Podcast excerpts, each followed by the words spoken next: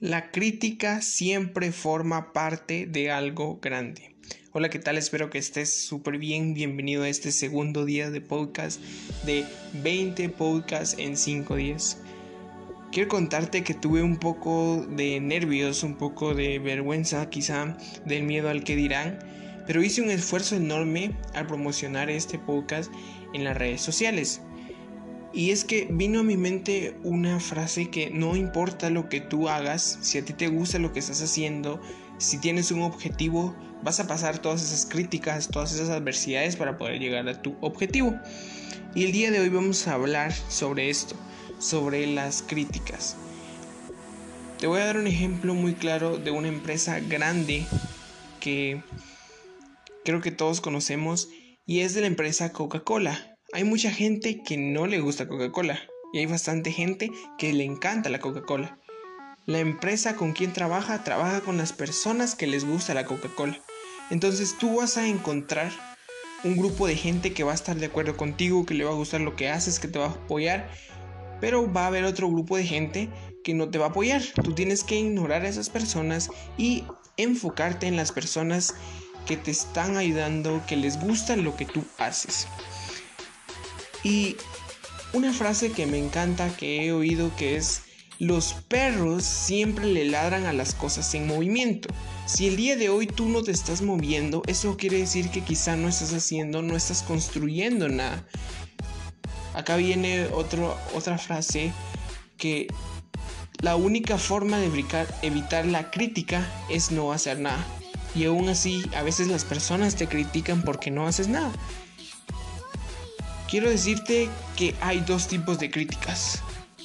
Una crítica que es aquella que te ayuda, que te impulsa a ser mejor, y aquella crítica que todos hemos oído o incluso hemos hecho alguna vez, la crítica eh, destructiva. Las críticas constructivas te las va a dar una persona que ya construyó algo. Por ejemplo, si tú eres ingeniero y quieres construir una casa, ¿a quién le vas a ir a preguntar? A una persona que es ingeniero y ya construyó una, una casa. Y ella, él te va a dar tips de cómo hacerlo. Y viene acá que creo que todos en algún momento hemos hecho alguna crítica, ya sea buena o mala.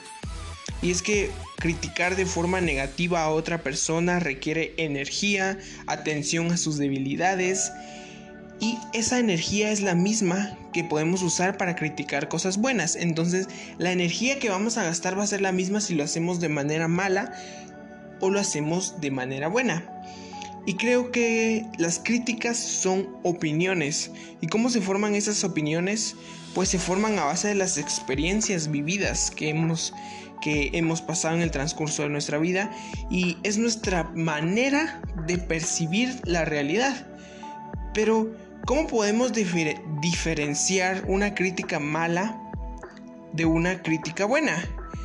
Y es que tenemos que tener, como siempre, un objetivo. Cuando tú quieras hacer una crítica, siempre hazte estas dos preguntas. ¿Para qué lo hago? ¿Y qué quiero conseguir con ello? La crítica positiva propone soluciones a, las, a los problemas y a los defectos y la crítica negativa no lo hace. La crítica positiva te da una oportunidad de mejora. Esto quiere decir que cuando tú le dices a alguien, mira, lo puedes hacer de esta manera, le va a ayudar a él. Y te vas a sentir bien tú por ayudar. Y tú tienes que fijarte en lo que estás haciendo y si lo puede hacer mejor. Eh, esta crítica no es personal, sino le va a dar un beneficio.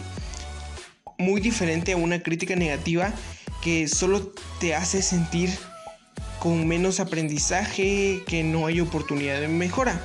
Un ejemplo muy claro sería, por ejemplo, que tú oyes hablar a una persona en público y vienes y le dices, eres muy corta para hablar. No le estás dando ninguna solución, sino solo le estás criticando su forma de ser muy diferente sería si tú vienes y le dices una crítica constructiva, lo haces muy bien, pero creo que si hablaras más sobre este tema fuera mucho mejor. y me encanta la forma en cómo tú hablas. Ese sería un ejemplo bueno de una crítica constructiva. Y es que la crítica negativa se debe a varias cosas. Entonces, si tú alguna vez has hecho o te han hecho alguna crítica negativa, es porque la persona que la hace siente insatisfacción. Es algo así como que ves los errores de los demás para no ver los, los tuyos. Por ejemplo, si tú tienes el mal hábito de la impuntualidad, entonces lo ves en los demás, lo criticas para así no poder verlo en ti y no sentirte mal. Otra otra razón por la que hacemos críticas negativas es porque necesitamos atención.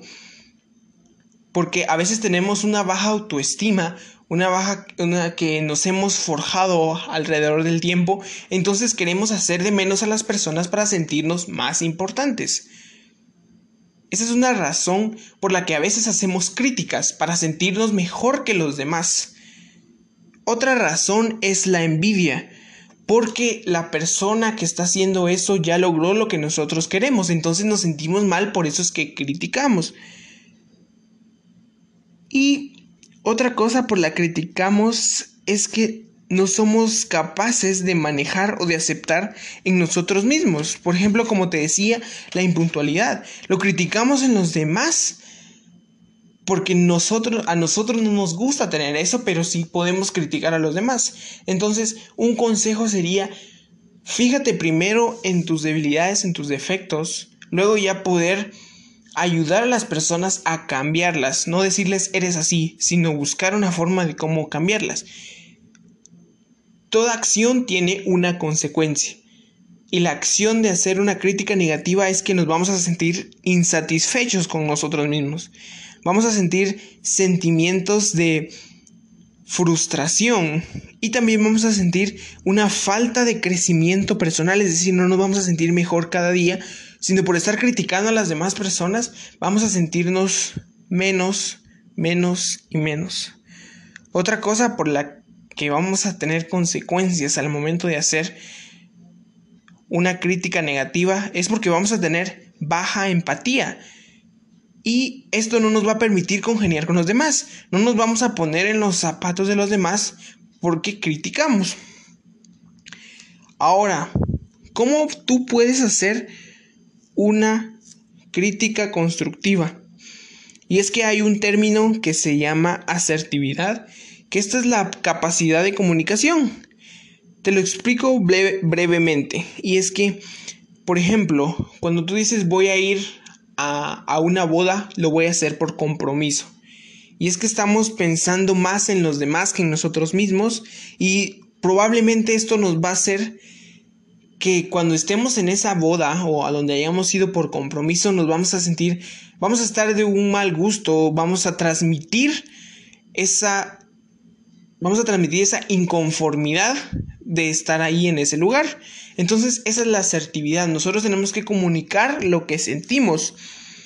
Porque nosotros, ¿y por qué es que no somos asertivos? Porque tenemos miedo a que los demás nos sientan rechazados, que, que sintamos su rechazo. Por ejemplo, si te dicen vamos a ir al parque, pero tú no quieres ir al parque, pero vas a decir voy a ir por compromiso, cuando estés en el parque vas a estar de un mal genio, no vas a estar feliz como si tú hubieras querido. Entonces, si al principio hubieras dicho que no, probablemente vas a pensar que la persona va a pensar mal de ti. No te va a querer, te va a sentir eh, con mala educación. Por eso es que tenemos que ser aceptivos y tenemos que ser capaces de decir que no y así es como nosotros vamos a poder hacer una crítica, vamos a poder comunicar nuestros sentimientos desde el fondo de lo que verdad sentimos y queremos mejorar. Y para hacer una crítica constructiva hay una hay un tip que es la ley del sándwich y es que vas a empezar diciendo algo bueno de la persona. Como te decía al principio, una persona que habla en público vas a hablar bien acerca de las cualidades, que por ejemplo sería me gusta cómo comunicas tu mensaje. Luego en el medio vas a decir, pero creo que si hablaras más sobre este tema o si hablaras un poco más despacio sería mucho mejor, se te entendería más. Y vas a terminar diciendo algo bueno de la persona. Pero lo que me encanta de ti es que siempre hablas con la verdad. Entonces, esa es una forma de diferenciar, de saber cómo hacer una crítica mala de una crítica buena. Y espero que tú siempre gastes tu energía en hacer críticas buenas. Muchísimas gracias por escuchar este podcast. Espero que te haya servido mucho. Vamos a seguir grabando para que tú puedas hacer cosas mejores en este mundo. Muchísimas gracias y nos vemos en la siguiente ocasión. No importa lo que tú hagas.